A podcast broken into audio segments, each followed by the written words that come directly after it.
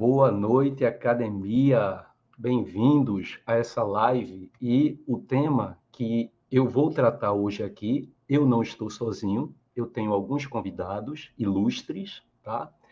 E o tema que vai ser tratado hoje é meu corpo, tuas regras, né? Eu peguei carona aí numa frase que os movimentos sociais, feminista, por exemplo, né, é, se apegaram a essa frase, que na verdade é meu corpo, minhas regras. E aí eu fiz essa paráfrase, meu corpo, tuas regras, porque eu quero dar um viés histórico a esse tema.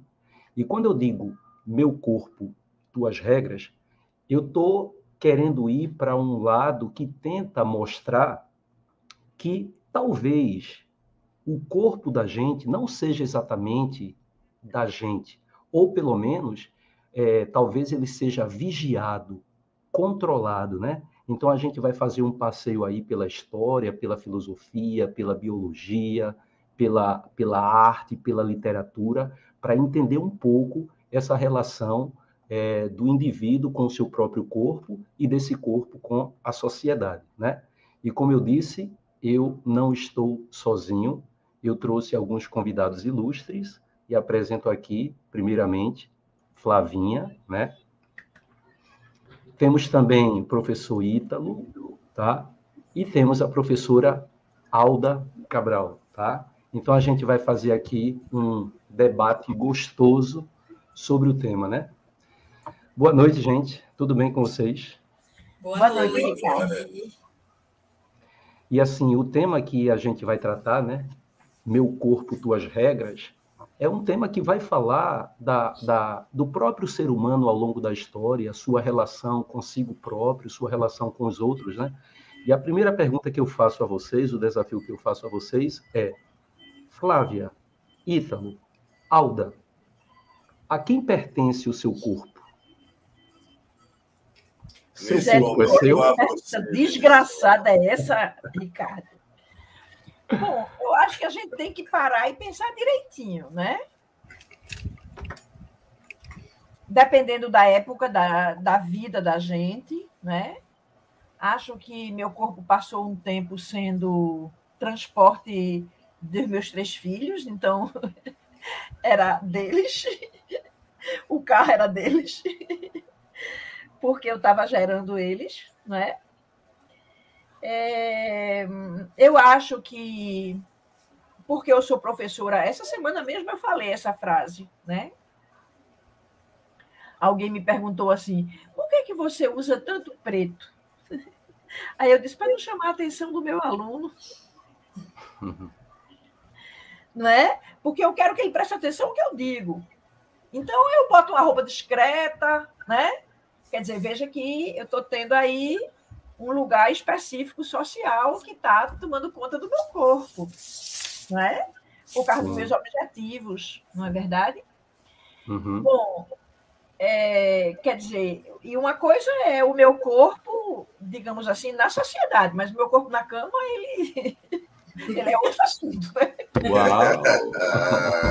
eu estou gostando. Ele só faz quatro minutos que começou essa. Flavinha, não dá asa, não, Flavinha. Não, come... não faz nem dez minutos de live. Já está dando tá asa aí, Ítalo. Não é? Eu, tá eu tenho essas amarras na cama.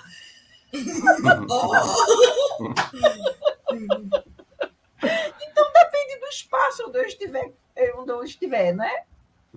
Então, vai ser o contexto que vai definir a quem ele pertence, né? Exatamente. Entendi. Perfeito. E tu, então? Não, primeiro, primeiro eu quero que as damas falem, que eu, eu, quero, eu quero juntar tudo para poder amarrar de uma vez. Patroa, senhora professora Alda Olha, Peraí, agora, agora eu vou ter que pensar melhor no que eu vou falar, porque depois de mim vem Ítalo juntando tudo, agora complica, né? Perigoso. Tá vendo, tá vendo, Delicinha, que ela tá reiterando exatamente o que Flávio acabou de colocar. Parece que a gente não pode ser a gente quando a gente quer, Depende da, da, da, circunstância de quem é o convidado que está na live, sabe? Então, quando, quando o Ricardinho fez a pergunta, a primeira coisa que me veio foi: e ele já foi meu algum dia, né? E esse corpo já foi meu algum dia. Porque se a, se a gente parar realmente para pensar, quando a gente era bebê, era a nossa mãe que definia a roupa que a gente ia vestir, né? definia o, o corte do cabelo da gente, definia até a forma de se portar. Não sei se hoje mudou tanta coisa assim, mas foi assim que eu fui criada e até que criei dessa forma um pouco meus filhos. Depois chega na adolescência, a gente é meio é, corpo do, da, do, do, que os nossos colegas né, são, que a gente quer se enturmar, né? Depois você é, se torna uma mocinha, um rapazinho, seu corpo já começa a ser é, alvo de alguns olhares, né? Já não é seu mesmo, né? Você meio que se prepara para atender esses olhares. Depois você casa, aí lá vem a parte picante da coisa, literalmente, né? que não é nosso mesmo. Depois vem os filhos, né? Que, que vão utilizar o corpo da gente como morada, como é, lugar de, de crescimento mesmo. E depois que eles nascem, não muda muita coisa, não, né? Porque a gente toma banho quando eles querem, a gente come quando dá tempo, o trabalho também absorve uma série de, de, de, coisas da gente que quer a gente presente, ainda mais a sendo gente professor. Se torna um iogurte ambulante, né? É verdade. É. Ainda mais quando a gente é professora, porque quer queira, quer não, a gente está na Berlinda, né? São vários olhos voltados para nós o tempo inteiro. E eu acho que depois aí lá vem o olho dos, dos filhos, quando a gente fica mais velho, com, com cuidado, né? Então, quer queira, quer nós, quer queira, quer, quer não, a gente eu não sei se o corpo da gente um dia foi nosso mesmo, né? Ou nós simplesmente fomos aqueles que vão dar o molde aquilo que o momento, que o momento requer. Cuidado, e olha que você, e olha que você, você não tá teve falando... a coragem que eu tive, querida, porque foi, tem foi, aquele eu fui, lugar. Fui mais, eu fui mais cuidadosa, não foi? E olha que, e olha que você está falando, Alda, do espaço privado, né? Porque ainda tem um espaço público, né? Ainda tem isso porque tem a sociedade, tem, tem o padrão estético, tem a própria crença, a própria religião, né? tem o Estado. Então, a gente tem muitas amarras, né? Mas vamos ouvir, Ítalo, eu quero ouvir a resposta dele. Ítalo, a quem pertence o seu corpo, Ítalo? Delicinha, eu concordo com Flavinha, eu concordo com, com Malda, mas eu acho que é como se a gente vivesse um algoritmo mesmo circunstancial depende do tempo, depende da, da, circunstância, depende do momento, mas é muito difícil a gente precisar o que seria de nós se nosso corpo realmente nos pertencesse, né? Porque, exemplo, eu sei que é uma imposição cultural quase, mas ninguém obrigou nem Flávia e nem Alda a casar. Veja, então a gente termina ah, eu acho que aí é quando a situação complica tudo, é quando vem os filhos, né? que aí você deixa de ser você. Né? A Delicinha estava contando, Flavinha, Elda, que o sobrinho dele comprou um cachorrinho. Ele até me mandou a foto do cachorrinho. Enquanto o sobrinho dele estava na rua, que o cachorrinho estava em casa, eles que tinham que parar tudo que estava fazendo para dar atenção ao cachorrinho. Eles que não conseguia fazer nada, porque o cachorrinho demandava um nível de, de atenção, não é? Que eu não tenho dúvida que exponencialmente é o que o filho faz. E eu acho que filho vai ser filho para sempre. E acho que talvez Flavinha tenha uma autoridade muito maior do que São Eles vão embora, meu bem. Tem uma hora que eles vão embora e a gente fica. E aí eu não sei até que ponto isso é bom ou ruim, porque eu acho que a Alda sofre com isso. Ela, ela mesmo estava tava reclamando muito disso. Ela tava reclamando, ela sempre reclama disso, que me cresceram. É o né? ninho desocupado, né? O ninho vazio, né, Alda? O ninho vazio. Então, então assim, Delice, nesse momento, o meu corpo pertence a você. Você faz o que você quiser dele. Uau! Sabe? Veja, Flavinha disse aí que tem amarras aí, né? Que tem algemas. Eu, eu, eu, eu fiquei imaginando o que, é que isso tem, o que é que isso representa especificamente. Em que né? tipo de loja você passou, Flavinha? eu não disse nada, E agora tem, tem, um, tem uma, uma, uma, poesia contemporânea, sabe, Flavinha? Que diz assim: você pode vir de, de acho que é algema chicote, corda de alpinista. Entendeu como é? Então, você pode vir como você quiser, tá? já que Delicinha dá um jeito na situação. Não é? Uau, olha. então... Tá muito sensual essa live, viu? Eu tô achando, perigosa. o bom vai ser o pós-live. Então... É. Ó, gente, eu estou mostrando nesse slide aí dois padrões, digamos assim, que seria talvez de beleza ou um, um fetiche, né? Então, vê que eu coloquei aí, a história do corpo é a história da civilização, né? Na verdade, a história da civilização, a história humana, é a história do corpo, né? Então, não existe história, não existe civilização sem o corpo, né? E o corpo não é só a materialidade, né? A gente não pode resumir o corpo apenas a carne, sangue, osso, né? O corpo é, além disso, o que você pensa, é, além disso, o que você sente. E cada sociedade tem seu corpo. Cada sociedade, dependendo da época, vai moldar né, a sua idealização de corpo. Eu estou colocando aí uma Vênus.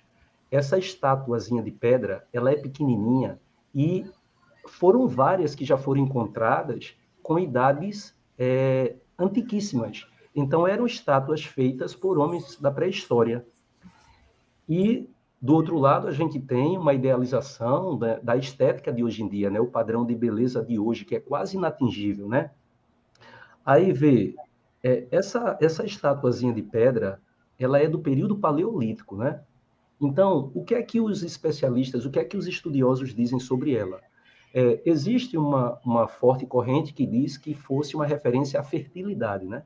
É quando o homem da pré-história já tinha percebido que a mulher era quem gerava os filhos, então a mulher virava o símbolo de fertilidade.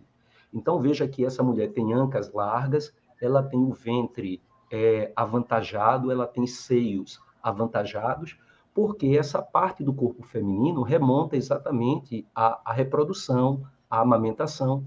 Mas existe uma outra ideia que diz assim, ó, é interessante que muitas dessas estatuazinhas foram achadas próximas a, a regiões glaciais. E é interessante que onde elas eram encontradas mais próximas às geleiras, elas eram mais avantajadas. E existe uma hipótese que fosse uma espécie de amuleto, porque quando eles compararam várias dessas estátuas, eles percebem que há um desgaste natural. É como se ela fosse passada de mãe para filha. Né? E talvez isso fosse um ideal, um, um padrão de beleza daquela época, ou um desejo mesmo das mulheres terem mais gordura no corpo, porque a gordura numa região muito fria significava que haveria reprodução e que haveria pelo menos mais uma geração, né? Então era necessário que houvesse na mulher, no seu corpo, gordura né? Porque Alda pode dizer isso muito bem. Pô, Alda, sem gordura no corpo, não vai ter menstruação, né? Sem gordura no corpo, a mulher não vai conseguir amamentar. Então, talvez isso aí fosse uma espécie de amuleto em que a mulher que tivesse dotada desse amuleto, talvez ela acreditasse que esse padrão iria se encaixar nela, ela iria atrair essa gordura, né? é uma hipótese. O Ricardinho, e até mesmo a questão da seleção natural para esse habitat. A gordura, ela aquece o corpo. Então, talvez as mulheres que conseguiam sobreviver, chegar à idade adulta, chegar à idade fértil, com todos esses, com toda essa quantidade de gordura, ela conseguisse sobreviver ao frio. E aí, em detrimento das mais magras, ela era selecionada para ser a, a, a que iria procriar.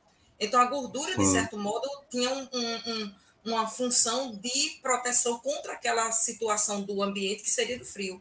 Então, acredito que também funcionaria como um fator de seleção natural.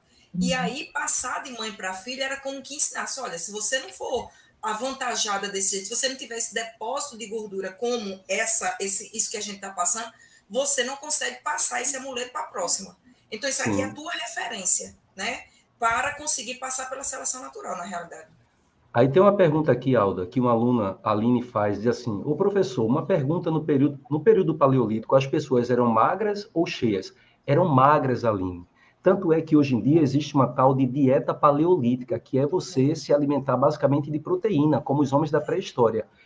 E justamente porque as pessoas eram magras, entendeu? Talvez a existência de uma estátua, né, com é, essa gordura toda fosse exatamente uma idealização do padrão de como deveria ser o corpo feminino naquela época, entendeu? Exato.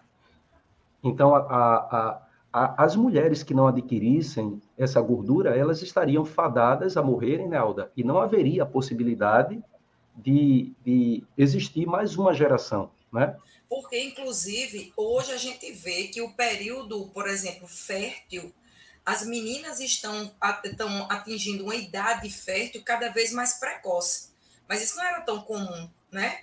A, a, antigamente, as meninas elas começavam a ter uma, uma, uma atividade, não só atividade sexual, mas assim, para procriação mais tardiamente, né?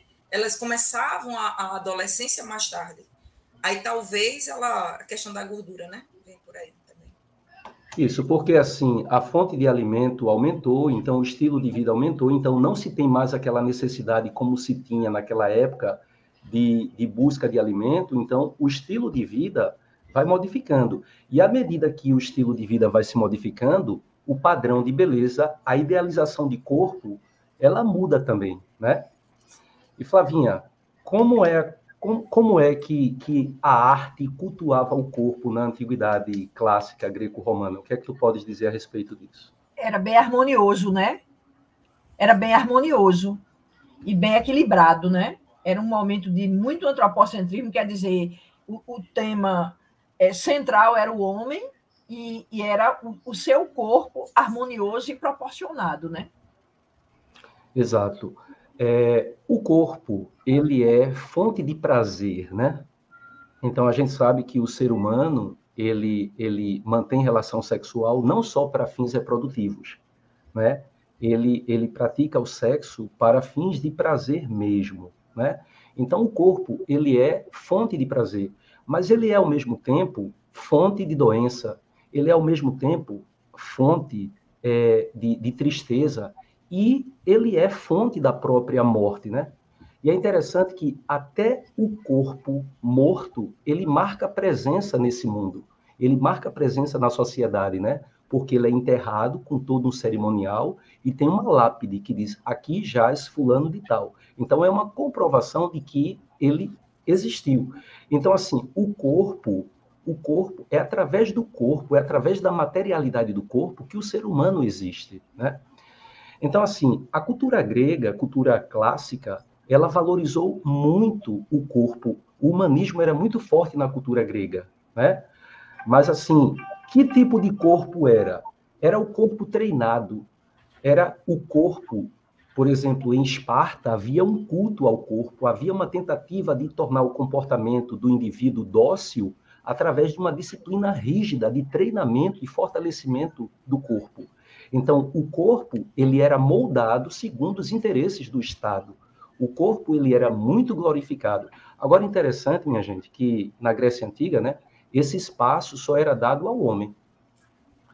É, o corpo da mulher não era levado em consideração como era o corpo do homem. O homem, por exemplo, podia participar dos Jogos Olímpicos nos estádios totalmente nu. As vestimentas do homem nas ruas era uma vestimenta solta, não havia um. Tanto é que nesse slide aqui mostra muito bem como era é, essa dicotomia, né? Então, é, a moral grega não era uma, uma moral é, muito rígida, não era uma moral é, que fiscalizava de forma muito intensa o comportamento do homem.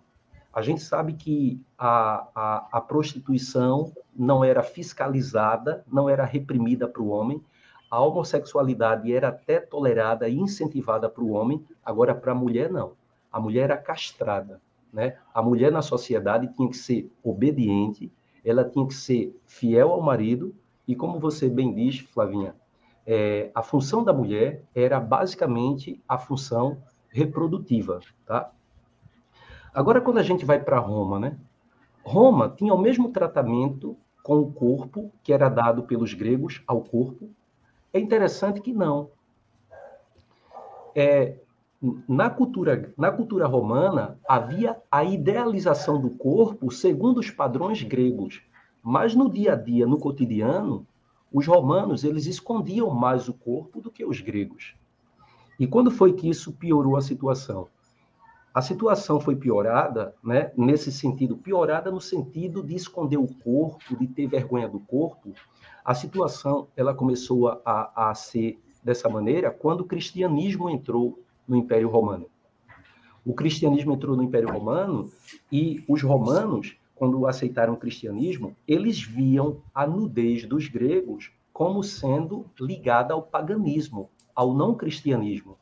E a coisa foi tão séria que o imperador chamado Teodósio, no século IV depois de Cristo, chegou a extinguir os Jogos Olímpicos.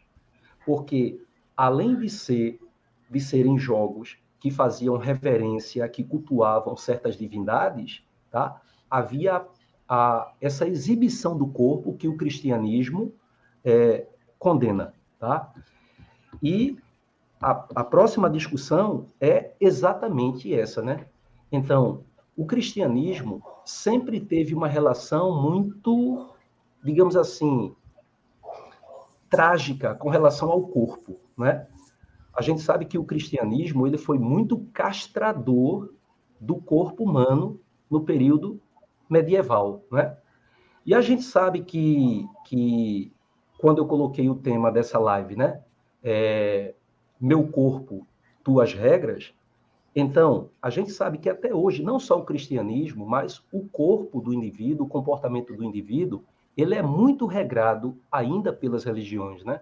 Então, para determinadas religiões, o corpo do indivíduo não é dele. O corpo do indivíduo é daquele determinado Deus, né? daquela determinada religião, né? Ítalo, qual é a relação do, do cristianismo, filosoficamente falando, com essa questão do corpo, né? A gente tem Santo Agostinho na Idade Média, e Santo Agostinho se apegou muito à filosofia de Platão, né? E como é que a filosofia de Platão, com relação ao mundo inteligível e ao mundo sensível, vai definir como a igreja vai se relacionar com o corpo? O que é que tu podes dizer a respeito disso? Esse, esse tema ele, ele é muito interessante, porque quando a gente fala de, de Cristo, do cristianismo ou, ou das religiões como um todo, a, o nosso corpo foi um presente dado pela divindade. Deus nos deu não é, o corpo. E ele deu o corpo e deu também as regras. Então, no fundo, no fundo, ele não te deu escolha de se tu vai fazer ou não. Ele disse, ó, o corpo é, não é, é esse aqui, tu ocupa, mas tem que fazer isso, isso, isso, isso, isso e aquilo para não ir para o inferno. Né? É interessante porque quando Santo Agostinho ele praticamente faz um transplante da teoria das formas de, de, de, de Platão, e, e, isso é muito engraçado. Quando eu estou ensinando isso aos meninos, eu digo: olha, eu vou ensinar uma coisinha aqui que vocês já aprenderam, mas com outro nome, né? Que antes da gente nascer, né? O nossa nossa essência, pode dizer desse jeito, não estava aqui, estava num outro local chamado mundo né, das ideias, o mundo das essências. Ele sai de lá, passa por uma espécie de véu do esquecimento, mas trouxe tudo dentro dele. Né? Então é tudo reminiscente. Você chega aqui, você começa a crescer e não aprende nada novo. Tudo que você já, já conhecia está dentro de você, e à medida que você vai crescendo, essa a essência ela vai aflorando e você vai relembrando aquilo que você já tinha. Né? Mas aí aqui você precisa purificar o seu, o seu conhecimento, né? Então aí você vai para uma, uma disputa racional né? entre duas, duas partes, não precisam ser necessariamente antepostas, né? de tese e antítese, para que a partir da síntese que for gerada após a discussão, gente possa se aproximar daquela essência. Porque muitas vezes o cristianismo ele coloca essa concepção do corpo, ele colocou aí, o corpo em silêncio, o corpo oculto que o corpo em silêncio ele paga, ele dói, sofre como um processo de purificação. A Bíblia traz isso na concepção do, do ourives, né? que ao longo da vida a gente vai sofrer para se purificar, não é? O próprio cristianismo, a base, o sacrifício expiatório que Jesus fez em nome de todos nós, foi através de sofrimento, foi através de dor, não é? E a Bíblia diz que Jesus foi caladinho, como uma, uma ovelha né, que foi pegar pelos seus tosqueadores. Ele vai quietinho sofrer em si. Né? Então, quando a gente fala dessa questão do cristianismo em si, da ideia do corpo, primeiro, que o corpo não é seu. O corpo é um presente dado por Deus para que você possa habitá-lo, para que você possa ter experiências que foram distintas daquela que você teve lá atrás, não é? Ah, quando você vivia no, no céu, não é?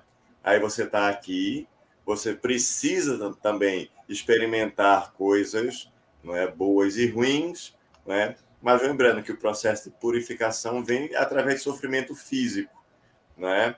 Então, de você pagar pelos seus pecados, e, e tem, tem pessoas que se autofragelam, batem em si mesmo, porque acha que é a partir daí. Aí vem a concepção, toda vez que você comete um pecado, você tem que pagar uma penitência, não é? Você tem que se confessar, você tem que fazer tudo aquilo. Então, ao mesmo tempo, né? A, essa, essa dor, essa perspectiva que vai trabalhar mais agora, né? a religião tem um papel muito forte, a gente precisa tomar cuidado, porque, veja, a, todas essas imposições que a religião faça, tá joia? Ah, e, você, e você deve comentar sobre isso daqui a pouco, não é? Caso você desvie destes padrões pré-estabelecidos, isso poderia ser sinal de possessão. Você poderia ter perdido a disputa e o demônio tomou conta de você, não é? Então, e aí o bicho pegava, aí, aí você precisava pagar com sofrimento ainda maior. Porque, olha, existe o Museu da Inquisição. Olha, eu sou uma pessoa frouxa por natureza, tá é? Mas ver instrumentos que eram utilizados em nome de Deus para purificar o corpo é complicado. E a, e a mulher, ela era vista na Idade Média né, como um ser não confiável, porque, segundo a Bíblia, a mulher foi feita a partir da costela de Adão. Então, se acreditava na época que a mulher era um ser fraco, e por isso o demônio percebia essa fraqueza e sempre que o demônio queria atingir o homem, ele começava pela mulher. E não sei porquê, o demônio sempre gosta de entrar no corpo pela sexualidade, né? E aí a mulher seria possuída pelo diabo e a partir disso o demônio entrava no mundo dos homens. É por isso que a, havia muito essa caça às bruxas, né? E é interessante que o corpo na Idade Média, como Ítalo disse, ele, ele, era, ele era visto como o templo do espírito. Então, na visão de Agostinho, que é uma visão platônica, né, o mundo inteligível, o mundo perfeito, é o paraíso, é onde está Deus. E aí o, a alma é prisioneira do corpo. Então, o corpo ele deveria ser cuidado como o templo desse espírito. Então, nada de buscar prazeres mundanos, mundanos, né? nada de gula, nada de luxúria, porque isso seria uma ofensa ao espírito que estava aprisionado dentro do corpo, né? Então, como Ítalo disse, o sacrifício do corpo liberaria né, esse espírito, seria uma compensação que seria dada pelo fato do espírito estar preso nele. E é interessante que o corpo ele deveria ser escondido, mas na hora de se praticar é, a queima de bruxas em praça pública, veja que a mulher era despida, porque a roupa era o último invólucro que, que, que é, fazia com que o indivíduo deixasse de pertencer. Se a roupa fosse arrancada, ele deixava de pertencer à sociedade. Né? Então, para a mulher, a nudez era luxúria. No caso do homem nu, na Idade Média, o significado disso era a loucura, era a selvageria. Então é por isso que no, quando as pessoas eram condenadas pela Inquisição, o corpo ele perdia o que restava de sua humanidade. Por isso que os corpos eram despidos, porque a nudez tá, era a última escala é, na qual o indivíduo se apresentaria. Então, depois disso, seria a própria morte. Né? Então, é por isso que no ato de se queimar bruxas e, e pessoas consideradas hereges, a, a nudez ela era exposta como uma forma de acabar com o que restava de humanidade para aquele indivíduo, né? Mas aí, Flavinha, veio o Renascimento. E o que aconteceu com o corpo humano no Renascimento? O que eu queria acrescentar é que nasceu muita gente, morria muito, mas nasceu gente na Idade Média, ou seja, as pessoas transavam. Sim, sim, sem dúvida. Eu não tenho Aí, certeza a... sobre isso, não. Olha, tem até uma pergunta aqui de Lucas. Lucas diz assim: essa perseguição à prostituta só vai ocorrer na Baixa Idade Média? Vê, Lucas, no finalzinho da Idade Média, a prostituição ela foi muito incentivada. Sabe por que a prostituição foi muito incentivada? Porque se acreditava que é, o sexo era uma forma de liberar os sentimentos libidinosos, e quanto mais vazão você desse aos sentimentos libidinosos, né, quanto mais as pessoas extravasassem, menor perigo de alguma convulsão social. Né? Então, nesse caso, no final da Idade Média, a prostituição foi muito incentivada para fazer com que as pessoas ficassem mais relaxadas e não tentassem, é, por exemplo, mudar a ordem estabelecida, né? Mas, Flavinha, diz aí, como é que tu percebes a mudança na relação com o corpo a partir da arte, a partir do que se presencia na, nas artes plásticas, na literatura, nessa época do Renascimento. Flavinha, meu amor, meu amor, Flávia, antes de você começar, eu, eu só vou dar um pontinho para você amarrar tudo. Veja, quando eu estava, antes de ontem, sábado, sexta, sei lá, sábado, eu tive uma, uma fez uma live aí, a Alda estava aqui comigo, Delicinha estava aqui também, e aí eu falei, sabe, do nascimento de Afrodite né? que dessa vez aqui. Olha, é o nascimento de Vênus de Botticelli, esse, esse daí, é, né? Então veja, veja que coisa bonita, né? Até porque se nessa pintura tivesse a, a, a, a suposta forma como Afrodite nasceu, ia ser uma coisa um pouco esquisita, né, né, né, né, né, né Flavinha? A, uhum. a, as espumas do mar, né? Aquela bilola é voadora. Então, eu assim, acho que a gente está explanando tudo bem direitinho, sem levar em consideração o que Freud disse. Porque Freud disse não foi somente relativo ao século XX. Ele, ele falou da sexualidade, né? E que há coisas que são inconscientes. E, né, você está entendendo? E, e, e mais. É, veja, é entre quatro paredes, a história é outra. Sempre foi outra, né? Padre, a vida inteira, fez as maiores estrelas, né? Então, é, é nesse sentido. A sexualidade, tá, tá ouvindo, patroa. Ela não é uma coisa tão guardável pelo sistema, não. Tá entendendo? Existem elementos que são, é, digamos assim, subjetivos nisso, né? E que, e que são realmente também o, utilizados. As pessoas transam. Veja, parece que hoje, com tudo aberto, estão transando menos, é isso que está todo mundo pensando, né? Sim, Flavinha. Então, qual é a relação do, da arte com a redenção do corpo nesse período aí da Idade Moderna? Aí vai, né? As esculturas, as pinturas, de novo, fazem o resgate do corpo como na Idade Média, porque o Renascimento é o Renascimento da Idade Antiga. Desculpe da Idade Antiga, né? O Renascimento é o renascimento dos padrões da Idade Antiga. Então a gente vai voltar aí a ter o homem como centro é, de suas representações, né? Culturais. Exato, porque porque o período da Idade Média foi um período de mil anos, né? Então foi um período muito castrador, né? Foi um período muito castrador é, da própria condição humana, né? Então a fé ela passou a, a, a predominar e a determinar como os corpos deveriam ser regrados, como os corpos deveriam se comportar. Então, a gente tem aí, nesse momento do, do Renascimento, o homem voltando à centralidade, né? Então, o teocentrismo sai de cena, entra em cena o, o chamado antropocentrismo, então o homem é colocado no centro da discussão, né? É, mas, gente... mas aí tem outra coisa, né? Porque eu acho que a Inquisição matou mais gente na Idade Moderna do que na Idade Média, né?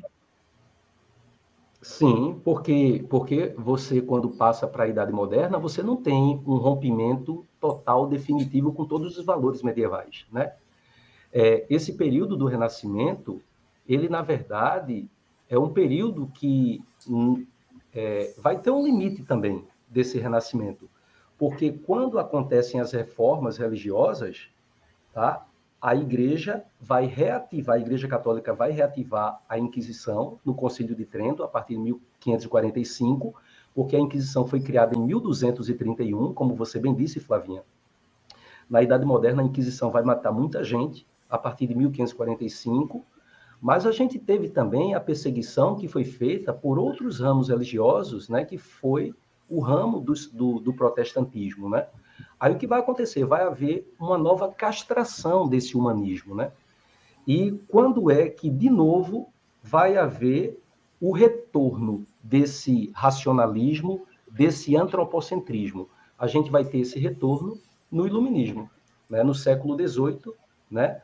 E a gente sabe muito bem, Ítalo, que nesse momento aí a ideologia que vai sair em defesa do, do, ser humano, da individualidade, né, é justamente a corrente liberal, né, que é desse período, Ítalo a gente vem com, seja o, o liberalismo político, né, lá com Locke, seja o, o econômico com Adam Smith, eu acho que é interessante porque nesse momento você pode ter, quando colocou aí no, no slide, o corpo a serviço da razão, corpo é inferior à razão. É, na verdade, já é o homem ah, buscando o caminho daquela eterna salvação. Exemplo, você está na Idade Média temos o teocentrismo, Deus é o centro, Deus vai nos salvar. Aparentemente, né, com o comecinho da Idade Moderna, quando o teocentrismo perde força, o antropocentrismo vem à tona, agora a razão iria salvar o homem, não é? No iluminismo isso chega ao ápice, não é? Tanto é que o corpo sai de, de cena e a razão entra, não é? E ao mesmo tempo depois, né, parece que a razão ela não ela não cumpre todos os seus papéis, né? E essa razão não é tão, tão forte, tão poderosa, ela não, pelo menos ela não apetece o homem entre, entre como nós, ele havia. Entre nós, Ítalo, tem mais coisa do que supõe a nossa razão.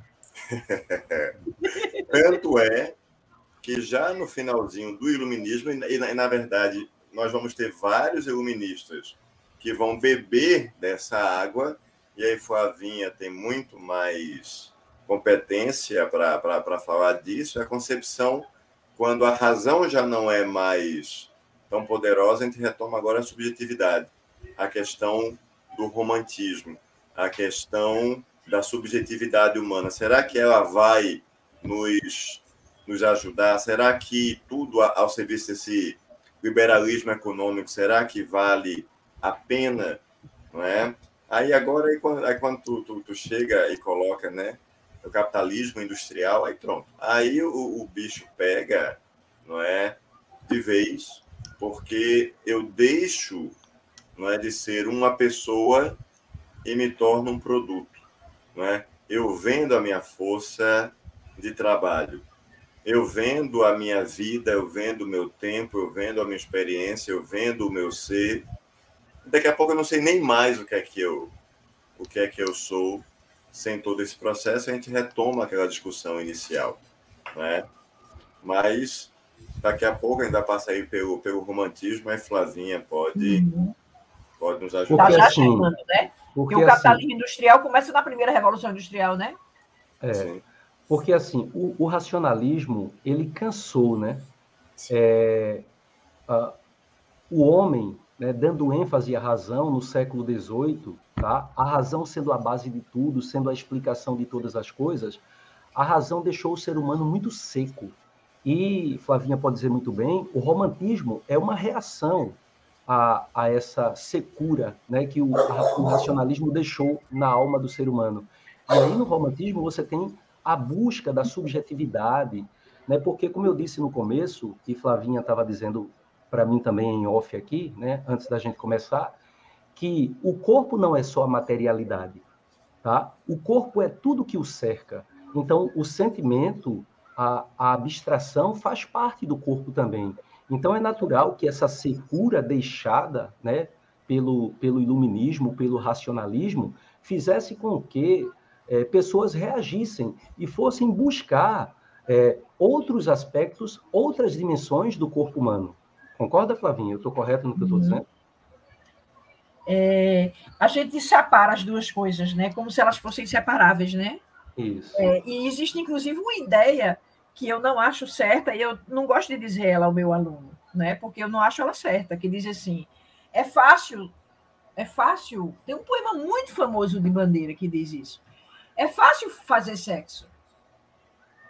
É fácil se compreender materialmente. É difícil se compreender espiritualmente. E eu não acho, eu acho que a compreensão de dois corpos ela é uma coisa muito difícil. Eu não acho nunca que a gente faz sexo bem da primeira vez. Né? É, eu acho que é um aprendizado. E eu tenho ódio dessa história de, de dizer assim, fulano é bom de cama, como bom de cama a priori, assim, né? Porque eu acho que, como há certas subjetividades, como cada pessoa tem uma subjetividade, você sabe fazer sexo com uma mulher, quando você acaba a sua relação com ela, vai fazer sexo com outra mulher, é diferente. Não é? Ou você é uma máquina de sexo.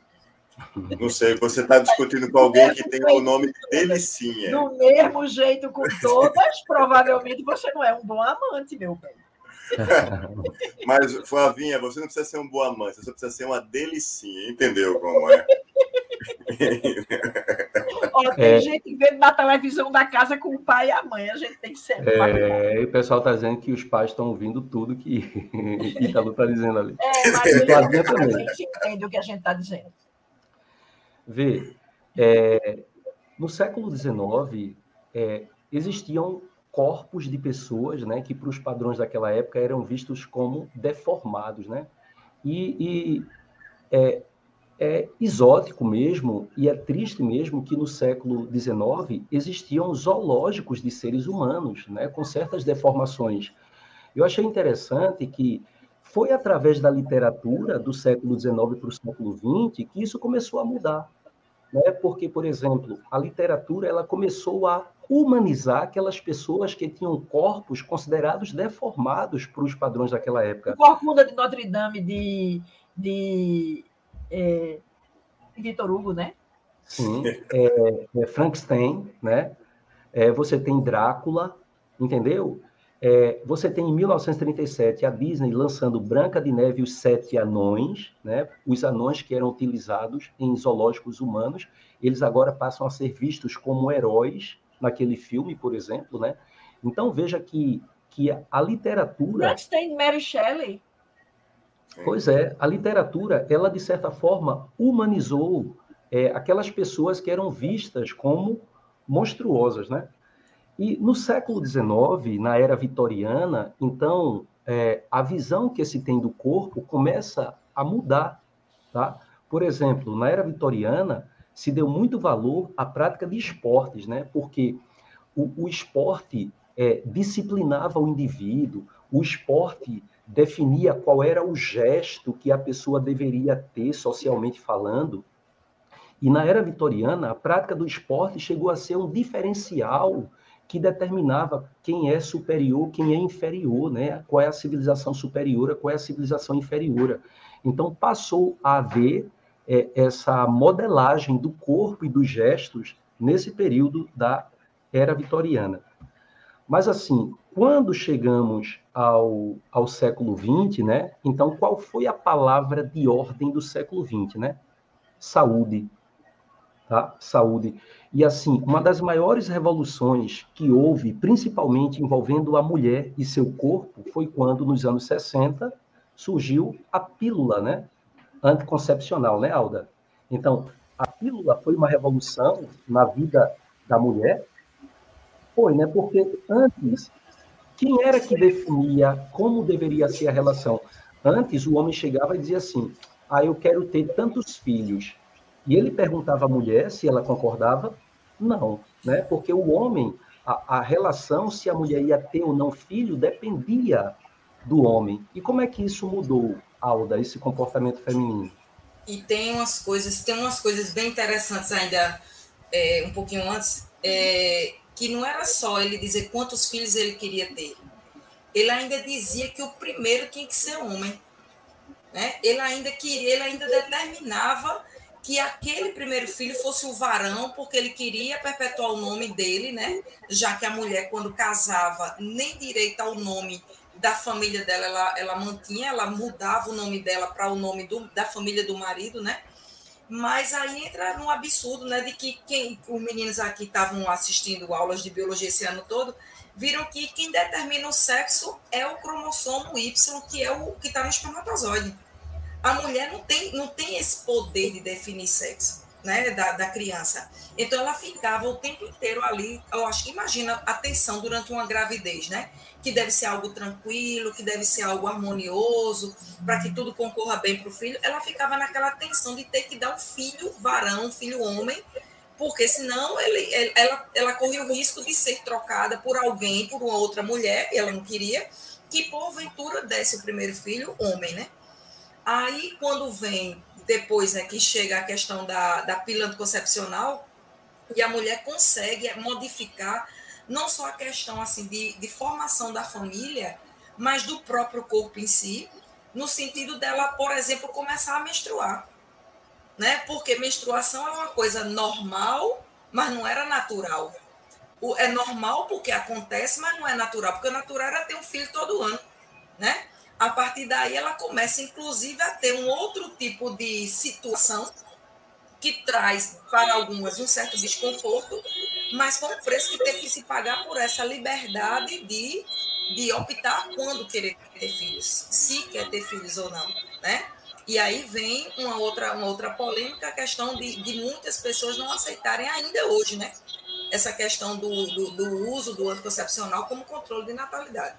E aí vem aquela questão também de saúde, né, dos efeitos colaterais que vieram junto. E aí vem os problemas de saúde, como câncer de colo de útero, câncer de ovário, problema nas mamas, por uma opção que foi feita, né? Um preço que a gente, mulher, teve que pagar por isso. Uma coisa interessante é que a estatística mostra que a maior incidência de câncer de mama e de ovários está exatamente na região do Brasil, por exemplo, a Sudeste, onde as mulheres optaram por não ter filhos ou por não tomar, não to, por tomar o anticoncepcional para fazer um planejamento. No Nordeste ainda existe uma coisa assim, ela não tem essa liberdade, porque muitas não têm nem acesso, ainda não podem nem ir ao ginecologista, né? Em pleno 2021, a mulher ainda não pode ir ao ginecologista, né? Não pode fazer é, o planejamento dela para filhos mesmo, né? Então, é uma coisa meio estranha ainda, né? É. Então, essa, essa pílula, ela deu muita liberdade à mulher que passou a ter, de certa forma, um maior controle sobre o seu corpo, né? Mas aí, isso durou mais ou menos o quê? 30 anos, porque depois veio a AIDS, né? E aí, a, a, a AIDS, ela fez com que o corpo passasse a ser, de forma mais intensa, é, objeto de saúde pública, né? uma preocupação de saúde pública então, de certa forma, voltou a ter uma certa limitação, né? Mas assim, como é que a sociedade percebe o corpo humano hoje, né? Então, hoje existe o reconhecimento da figura do sujeito, né? O corpo, o corpo é meu, o corpo é carne, eu sei que ele é falível, né? Mas assim, eu tenho que me submeter a uma estética que é exigida é, pela sociedade, né? O corpo hoje ele é visto não só é, algo que consome, mas ele é também produto de consumo, né? Querendo ou não, as pessoas procuram o prazer sensual. É, hoje existe uma, uma ditadura de beleza, uma ditadura do padrão de beleza. O padrão de beleza hoje é você não ser obeso, é você ser magro, é você ter barriga negativa, né? É você ter massa magra. E a gente sabe que esse padrão é quase inatingível para um grande número de pessoas.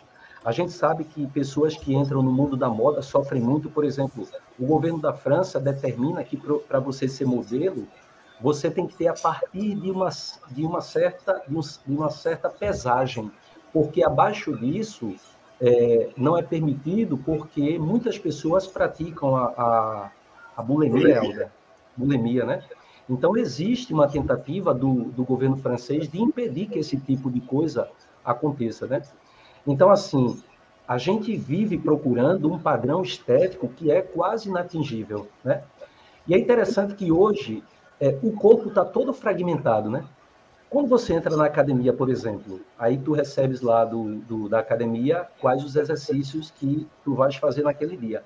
Então tem uma máquina para glúteo, tem uma máquina para coxa, tem uma máquina para abdômen. E é interessante que quando você chega na academia, aí o, o personal diz assim: qual é a sua pretensão? Eu, por exemplo, voltei para a academia recentemente, né?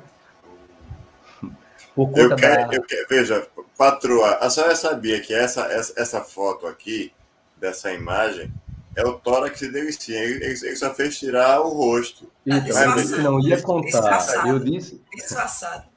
Eu disse que não era para contar. Pô, você... Entendeu como é? Isso aqui tem o rosto dele aqui em cima. Ele, ele, ele, tirou uma. Isso aqui é um nude, mas um nude velho já. Sabe? Eu conheço essa foto aqui já faz um tempo. Sabe? Tem outros mais novos. Que eu eu realmente sou mais livre desses padrões, sabe? Porque eu acho que uma barriga de tanquinho cuja torneira não funciona, para mim é mesmo que nada. Mas aí, engraçado, né? Engraçado. Engraçado que essa, essa coisa do culto ao corpo, essa coisa de padronização todinha, interessante é que muitas vezes ela não dura por muito tempo, por exemplo, um homem, ele começa todo trincado, barriga trincada, não sei o que lá, era um tanque, depois vira um Brastemp, né, de, de 15 quilos. A, aquela mulher que tinha aquela coisa com as unhas desse tamanho, o cílio que não sei o que lá, e o músculo, não sei o que lá. Depois, meio que parece que se desestimula com aquela, com aquela cobrança, com a cansa, né? Chega uma hora que, que cansa, não dá. Você fazer dieta, você faz por um tempo, você não vai fazer para sempre. Você ir para a academia vai ter momento da sua vida, por exemplo, eu não consigo ir para a academia desde quinta-feira passada, né? Pelos eventos que eu estou participando de lá para cá. Então, a, a, tua vida, o teu cotidiano vai fazer essa cobrança, né? Aí vê esse ponto aí do slide, obsolescência do corpo, a substituição do corpo por máquinas inteligentes. Vê, eu estava falando do meu caso na pandemia. Eu fazia academia, eu e Ítalo, lá na frente do, da academia de Fernandinho, né? E por conta da pandemia a gente parou. Aí eu, é natural, e muita gente, eu comecei a, a ficar buchudo, né? Eu comecei a, a engordar. Aí vê, durante muito tempo eu não tive carro. Eu comecei a andar de carro, comprei um carro faz o quê? Dois anos. Então vê, eu percebi é, que eu aumentei um pouco mais de peso também por conta do carro. Porque, vê, quando eu saía de casa, eu ia para a parada de ônibus. Então, eu andava, é, ou então ia pegar táxi, pegar Uber, descia num determinado ponto, andava até o trabalho, né? Aí, hoje, o que acontece? Acontece assim, eu estou em casa, pego o elevador, assim que desço, tá? A garagem é pertinho do elevador, entro no carro, vou até o estacionamento do, da escola, tá certo? Desço, depois volto para o carro, depois pego o elevador, depois, ou seja, eu, eu me tornei sedentário, né? É a obsolescência do seu corpo. Você começa, você vai para um shopping, você, ao invés de subir os degraus, né, para o andar superior, você pega a escada rolante, né? Então, assim, o corpo da gente está ficando muito obsoleto, né? Porque a gente está trocando o, o esforço, né, que, que a gente deveria fazer a gente está trocando por facilidades, né? Então, é, é, como se fosse a decadência do corpo, né? E, e, e, aí você quer desesperadamente compensar isso entrando numa academia. Ou quem não suporta a academia vai fazer o quê? Vai comprar próteses, né? E é interessante que hoje tem comércio para cada parte do seu corpo, né? Então, tem clínica para aumentar o tamanho da bunda, então, tem clínica para botar é, é, peito, né? Tem clínica para botar panturrilha de silicone. Então, assim, é, é a gente virando uma espécie de máquina, né? É um corpo completamente trabalhado, completamente modificado, né? Aí minha pergunta no finalzinho é justamente essa. Será que nosso corpo é nosso? Será que meu corpo, minhas regras. Será que isso na prática funciona mesmo? Será que a gente é dono do nosso corpo, né? E aí, Italo, eu estou fazendo uma referência a Michel Foucault, né? Vigiar e punir, né? O que é que tu pode dizer a partir de Foucault dessa vigilância, desse controle que existe sobre o corpo? Foucault, eu, eu, eu, eu, gosto, eu gosto muito da, da, da, da, história de Foucault como um todo, quando ele começa com a história da loucura, não é?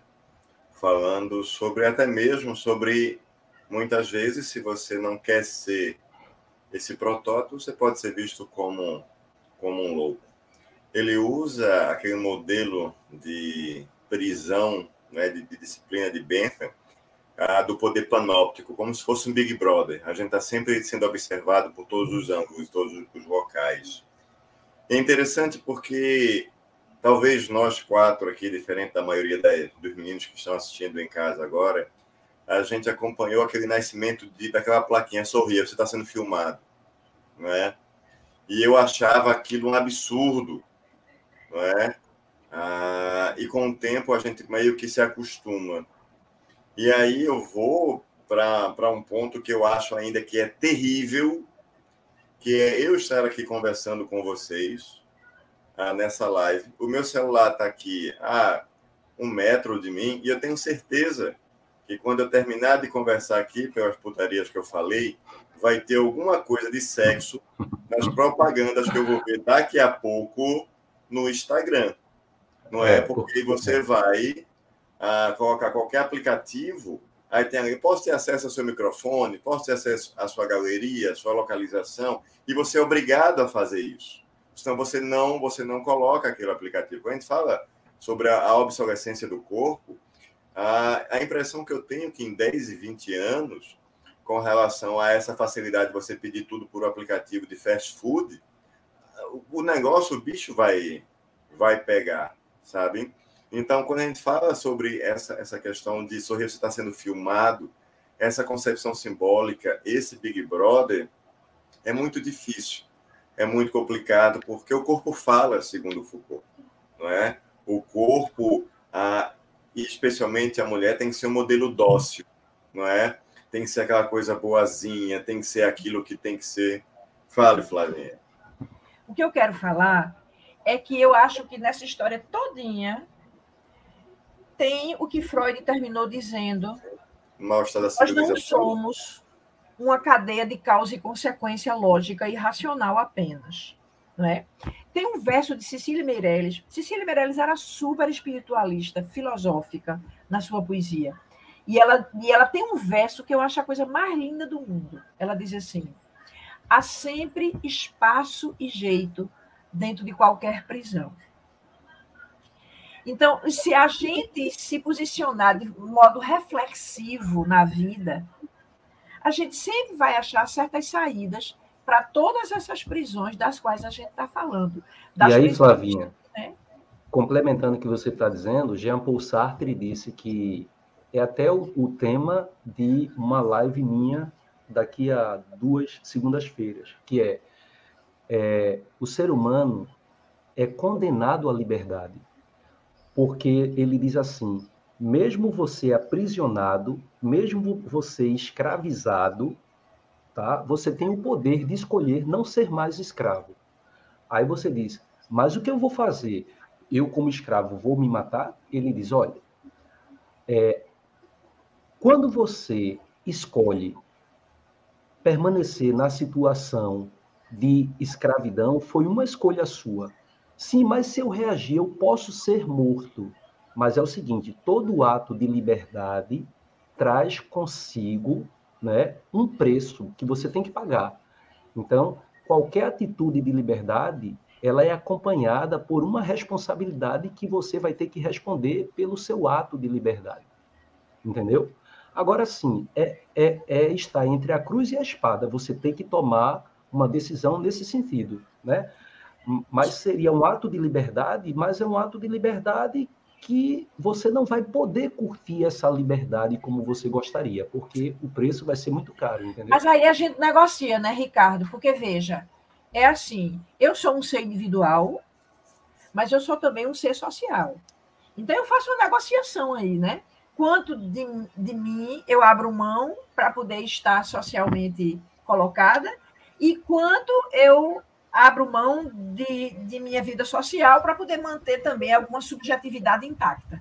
né? Então, a vida da gente é uma negociação nesses dois sentidos, eu acho. Mas nessa questão social, a gente vive em uma sociedade, e isso ainda é pior para as mulheres, e aí Freud entra de novo ah, com os dois pés na caixa dos peitos, quando ele diz assim, que a gente foi feito de carne e osso, obrigado a viver como se fosse de ferro.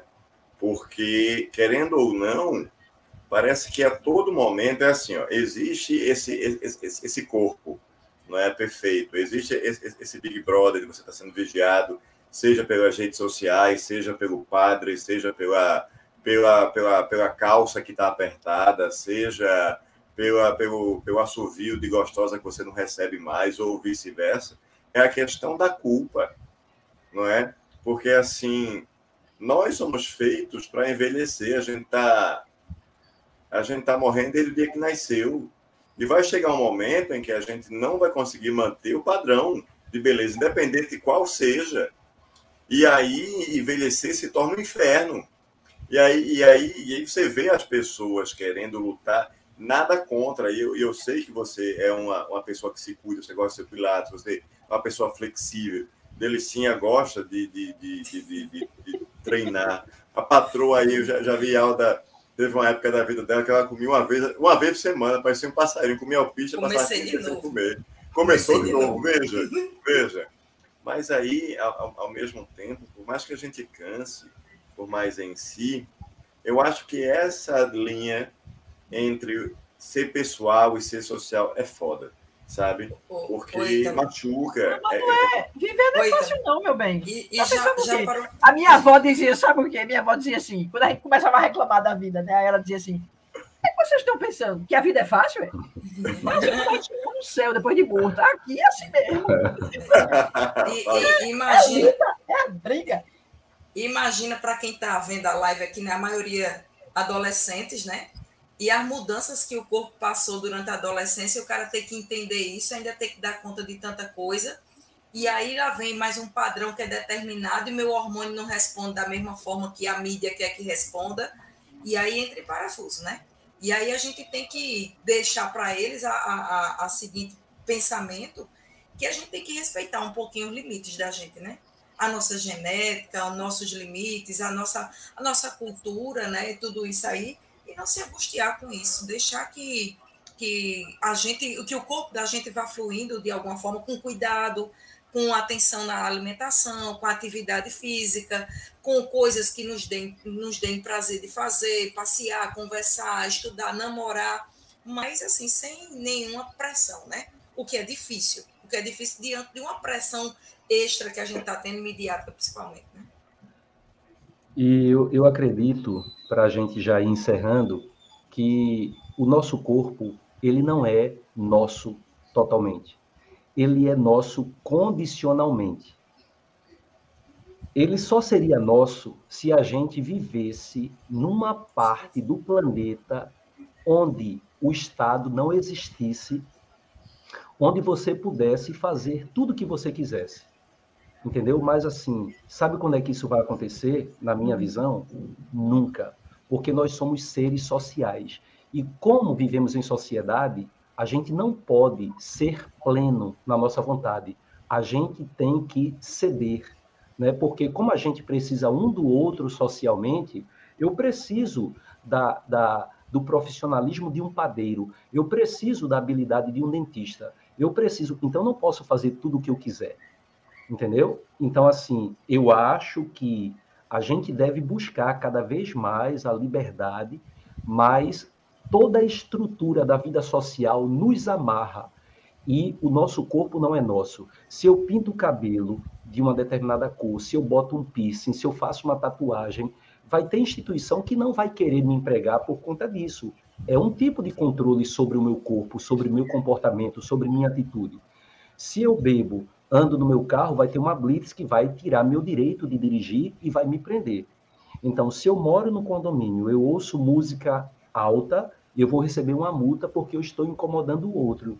Então, eu não posso fazer tudo o que eu quero. Eu acho que isso é muito ilusório. Entendeu? Eu acho que ah, o corpo só seria nosso em águas internacionais. E olhe lá se você não teve que ir com alguém que foi pilotando o seu navio, porque aí você está na dependência dele. Então, o seu corpo é dependente de alguém, entendeu? Então, eu acho que o nosso corpo não é totalmente nosso. Pode ser Sabe, filosoficamente, mas na prática não é. Sabe por que, Flávio? Eu conheço milhões de pessoas, mas só uma delas é chamada de delicinha. Tá vendo, Flávio? Galerinha, eu agradeço muito a participação de vocês. E aí, cada um tem um tempinho para as considerações finais, para a gente se despedir da galera e dar boa noite para a academia. Flávio, eu queria ouvir um poema seu. Ah, eu tenho. Do, ah, livro, do, do caderninho vermelho. Ele do livro vermelho. Do livro vermelho. Do livro vermelho, agora. É... Um que fale, um que fale de carne, de corpo. É. Enquanto Flavinha chega, o que eu queria era só desejar que a gente tivesse mais cuidado né, com o nosso corpo para que a gente possa usufruir mais dele com qualidade até a nossa hora chegar, né? Mas, patroa, falando sério, veja, eu sei que a medicina faz com que a gente vá de encontro à seleção natural. É, okay? Ele se chama... Dá um migué na seleção. É um poema que se chama Meu Corpo. Uau! Oh. Vou, vou, aumentar o volume aqui, viu? Do meu, é, meu, é autobiográfico, é, Flavinha? É autobiográfico, é? Meu corpo, é. Uma Quero noite. descobrir os segredos. Devia ter caído no meu corpo a esta altura. Eu falaria de coisas muito mortas. E por baixo do meu vestido haveria só uma ausência. Mencionaria um destino cumprido, um segredo desvendado uma novidade preterida. Inclusive, ficaria mais fácil cercar-me de defesas. Diria do medo e seus maquinismos, das cinzas, enumeraria pretextos, o tempo, o frio, até a neve nos cabelos, as rugas. Todos entenderiam. Uma mulher cinzenta, elegante, triunfaria admirada. Mas no embora da noite, meu desejo é uma aurora evidente. Por isso é conveniente trazer sempre um dossel. A vida e suas exigências brutas, macias, grandes e pequenas, é como linfa indomável embaixo da minha tela. Esse segredo exclusivo e seus conseguintes afetos, sem partilha, sem alvo, é um desperdício. Oh, com certeza. Arrasasse, Flavinha!